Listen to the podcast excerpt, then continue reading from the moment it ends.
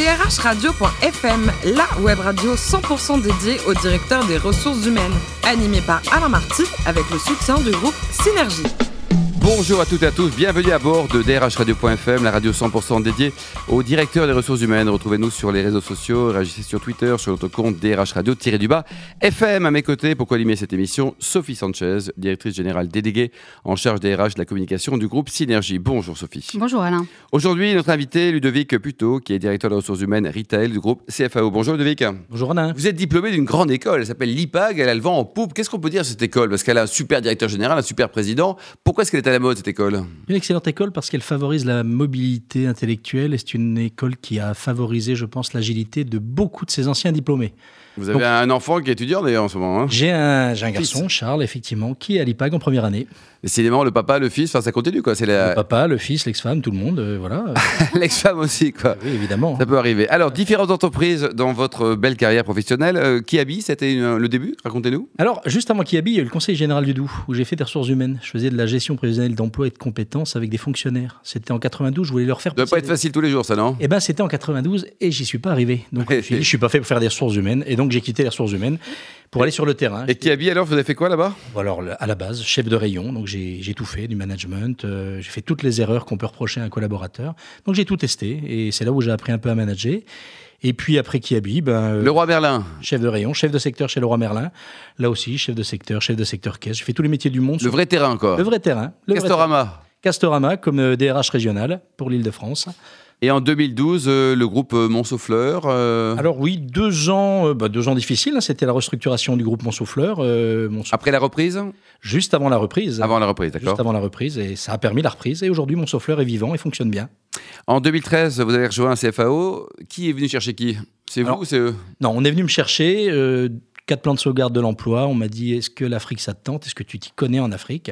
J'ai dit Oui, j'ai lu Tintin au Congo. Mais, euh, et on m'a dit Mais c'est pas grave, il suffit d'aimer les, parfait. il suffit d'aimer les gens. Et, et depuis, bah, j'y suis. Et sans Ce aucun regret. groupe-là, un mot sur le, le métier, les différentes activités, le chiffre d'affaires, le nombre de collaborateurs, parce que oui. on connaît vaguement de nom, on connaît le nom, mais on ne sait pas trop ce qui se cache derrière. Alors CFAO, c'est une, c'est une, perle, une perle française. C'est 15 000 salariés aujourd'hui. C'est plus de 5 milliards d'euros de chiffre d'affaires.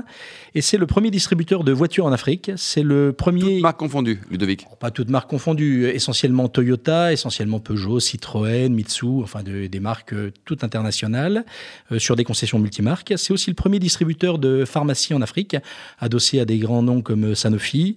C'est aussi un spécialiste de la technologie. On fait du cloud, du data, de l'infogérance. On fait de la bière. On est le premier brasseur au Congo. On est un grand brasseur aussi euh, avec Heineken euh, en Côte d'Ivoire. Et puis le dernier bébé que je suis chargé de lancer, c'est les centres commerciaux en Afrique avec euh, Carrefour, qui est aussi un partenaire de renom donc pour l'Afrique. Sophie Sanchez. Alors, est-ce que c'est facile de convaincre euh, les, candidats à, vous rejoindre? Parce que, bon, bah, forcément, il faut être euh, mobile pour, euh, pour exercer les métiers en dehors de, la France. Et puis, il faut peut-être avoir un peu aussi l'esprit d'aventure, non? Alors je vais vous surprendre, je cherche pas forcément à emmener des Français en Afrique. Je cherche surtout aujourd'hui à convaincre des jeunes Africains qui ont envie de retourner au pays et d'y développer leur talent, d'y retourner. Alors bien sûr, on est censé faire aussi un transfert de compétences parce que, comme je dis, euh, trouver un boulanger à Abidjan, c'est très simple. Par contre, un boulanger qui sait faire 7000 baguettes euh, par jour et 15 000 pendant le ramadan, c'est beaucoup plus compliqué. Donc qu'est-ce qu'on fait? Ben, On propose à des gens de chez Carrefour, des chefs de rayon euh, qui ont passé la cinquantaine, qui ont envie de transférer leur savoir, eh ben, de partir en Afrique. Alors pour ça, mais effectivement, on leur offre une situation d'expatrié qui est plutôt sympa. Mais leur métier, c'est de transférer les compétences. Et aujourd'hui, moi, je suis fier de dire qu'on fait les meilleurs croissants d'Abidjan. Vous pourrez tester si vous venez. Alors, à quoi ressemblent les politiques RH euh, des entreprises implantées sur le continent africain par rapport à ce qu'on connaît euh, en France Alors c'est très différent, c'est beaucoup moins normé évidemment. Euh, les environnements euh, législatifs, même s'ils sont souvent calqués sur ceux de la France, sont quand même beaucoup moins contraignants. Il y a des fiches de paye quand même, tout ça là. Ça... Alors nous avons la particularité, nous CFAO, effectivement, de payer chaque salarié avec une fiche de paye et de cotiser à la sécurité sociale, ce qui parfois en Afrique, effectivement, euh, est une particularité. Mais la compliance, c'est quelque chose d'important parce que si on veut que l'Afrique se développe, il faut leur donner les moyens de le faire. Donc euh, voilà, je ne sais plus quelle était la question d'ailleurs. Euh, que- Quelles sont les politiques RH en Alors, fait les, nos politiques RH. Alors, les premières politiques RH, c'est développer les compétences africaines. Donc, c'est beaucoup de formation, c'est beaucoup de transfert de compétences. L'idée, c'est très rapidement de permettre une autonomie de nos filiales africaines. Alors, le terme choisi, c'est africanisation, mais c'est pas un très beau terme. Mais véritablement, euh, on se pose des fois la question de savoir un CV de quelqu'un qui a une tête africaine, souvent dans beaucoup d'entreprises, on a pu dire que ça passait sous la pile. Moi, je suis très fier de dire qu'aujourd'hui, quelqu'un qui euh, vient d'Afrique ou qui vient du Maghreb, bah, chez moi, il passe plutôt en haut de la pile. C'est un peu différent de ce qui se pratique d'habitude. Sophie Alors, on, parle beaucoup de bien-être euh, en entreprise euh, aujourd'hui, et les, DRH en France négocient sur euh, la, fameuse QVT, la qualité de vie au travail. c'est quoi le, bien-être dans les entreprises implantées sur le continent africain? Alors, ça va sembler très basique à une, assemblée de DRH qui a l'habitude de travailler sur les, points très hauts du métier. Mais déjà, le, basique en Afrique, c'est de fournir à chacun une protection sociale. Mmh. Les États ne le font pas, donc nous nous substituons aux États en fournissant des mutuelles à tous nos salariés. Euh, un point, par exemple, basique du bien-être au travail, c'est la prévoyance. Euh, vous réparez le toit de votre case, vous tombez, vous avez la jambe brisée, la solidarité familiale et, villageoise va s'exercer, mais là, la prévoyance va permettre ben, de, vous soigner et, si vous pouvez pas retourner au travail, d'être indemnisé pour la vie. Donc, c'est des choses très basiques par rapport à aujourd'hui, euh, ce qu'on peut, euh, ce peut imaginer en France, mais c'est des choses qui sont extrêmement importantes dans un contexte africain. Et puis, le bien-être au travail, c'est de fournir des carrières à nos collaborateurs, de leur proposer de prendre des postes, des postes à responsabilité, y compris après des postes de direction générale dans nos différentes filiales, voire même des postes à Sèvres au siège. D'accord. Et euh, qu'est-ce que vous donnez comme conseil à vos candidats que vous recrutez qui vont travailler euh, en, Afrique, surtout ceux qui ne sont pas euh, natifs du continent africain, pour réussir leur mission et, par rapport au, sujet du management Est-ce qu'il y a des, des astuces? Oui, je crois qu'une des astuces premières pour travailler en Afrique, c'est le rapport au temps. Le rapport au temps est très différent, donc euh, l'impatience toute française, je demande, je reçois. Il faut vraiment pas être pressé, quoi, c'est ça que vous voulez dire. Alors, on peut être pressé, mais c'est la manière de demander qui va tout faire. Plutôt que de dire j'ai besoin de ça, c'est est-ce que tu pourrais me faire un grand plaisir, ça me rendrait Est-ce que tu peux porter un café dans les 5 heures, par exemple? Oui, mais là, c'est plus, tu vois, si tu m'apportes un café, ça me rendra magnifique dans les yeux de mon patron, et là, tu vas me rendre un immense service, et là, je vous assure que les gens viennent pour vous. Sophie Sanchez et Dernière question, est-ce qu'on euh, on parle de, du sujet de la parité homme-femme euh, dans les entreprises implantées en Afrique? Alors pour moi, c'est pas un sujet parce que le rôle de la femme en Afrique, alors je parle plutôt de l'Afrique subsaharienne, je connais assez peu l'Afrique du Nord, mais sur le rôle de la femme en Afrique subsaharienne, c'est pas un sujet. Les femmes aujourd'hui travaillent en Afrique, comme en France, elles ont le métier de maman, elles ont le métier, euh, elles ont leur métier professionnel, elles ont leur métier euh, de housekeeper la plupart du temps, donc elles font trois, quatre métiers à la fois.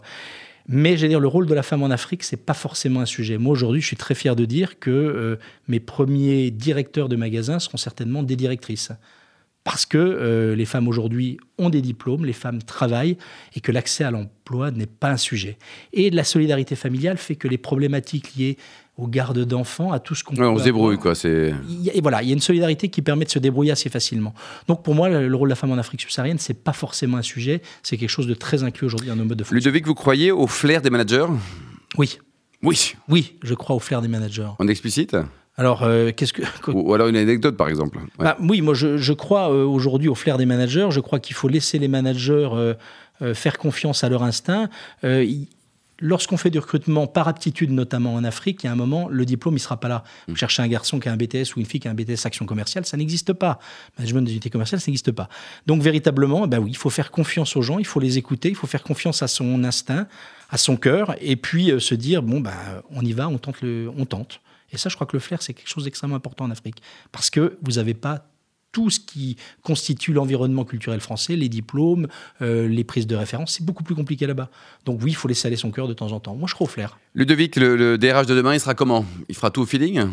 Non, le DRH demain, il fera pas tout au feeling euh, parce que c'est valable dans un contexte de très fort développement, dans un contexte qui est le contexte africain, très peu structuré. Dans un contexte structuré, on peut pas tout faire au feeling, évidemment, mais il faut pas laisser le cœur quand même euh, à côté. Si demain on fait un cadeau avec Sophie, un bouquin historique par exemple, sur, sur quelle période ça vous intéresserait? Alors moi, je vous, euh, je vous encourage à m'offrir quelque chose sur l'histoire de l'Afrique et notamment avant la colonisation. C'est quelque chose de totalement méconnu et c'est quelque chose de passionnant. Côté vin, vous adorez les bonnes bouteilles? Quel type de région? Allez-y, avec modération bien sûr. Alors moi, je suis jurassien. Il y a des très bonnes bouteilles dans le vin du Jura, notamment des vins de paille, des vins jaunes. Mais comme je suis dans le Jura, je suis entre l'Alsace et la Bourgogne. Donc mon cœur, c'est pour l'Alsace, pour le blanc. Pour le blanc de Bourgogne aussi, les grands blancs de Bourgogne. Et puis la Bourgogne, c'est magique. Un seul cépage, des goûts tellement différents sur le rouge. Plutôt blanc ou rouge? Plutôt rouge en Bourgogne. Vous faites partie d'un club de DRH qui a l'air sympa? Oui, Épicure, euh, j'en suis très fier. Il s'appelle Épicure. Il s'appelle Épicure. C'est un club où on... Ça, pose. Vous êtes combien de DRH là? Sur Épicure, une vingtaine de DRH en permanence. Bon, et pour terminer, côté voyage, euh, vous avez pas mal voyagé, notamment en Afrique. Le, voyage qui vous a le plus marqué, on m'a dit que c'était Israël. Oui, j'ai une. oui, oui, c'est vrai. Oui, c'est ça. Oui, c'est vrai que j'en ai pu en parler. Mais Israël, oui, c'était une, une révélation à la fois euh, émotionnelle, à la fois pour la beauté du pays, pour son histoire, pour, euh, pour tous les gens que j'ai pu y croiser, euh, des différentes religions. C'est absolument fascinant. Grande émotion. Une grande, grande émotion, oui, tout à fait. Merci beaucoup, Ludovic Puto. Vous êtes le directeur des ressources humaines, retail du groupe CFAO. Merci également à vous, Sophie Sanchez, directrice générale déléguée en charge des RH et de la communication du groupe Synergie. Retrouvez tous nos podcasts d'actualité sur notre compte Twitter, LinkedIn, DRH Radio-du-bas FM. On se donne rendez-vous jeudi à 14h pour une nouvelle émission. Radio.fm vous a été présenté par Alain Marty avec le soutien du groupe Synergie.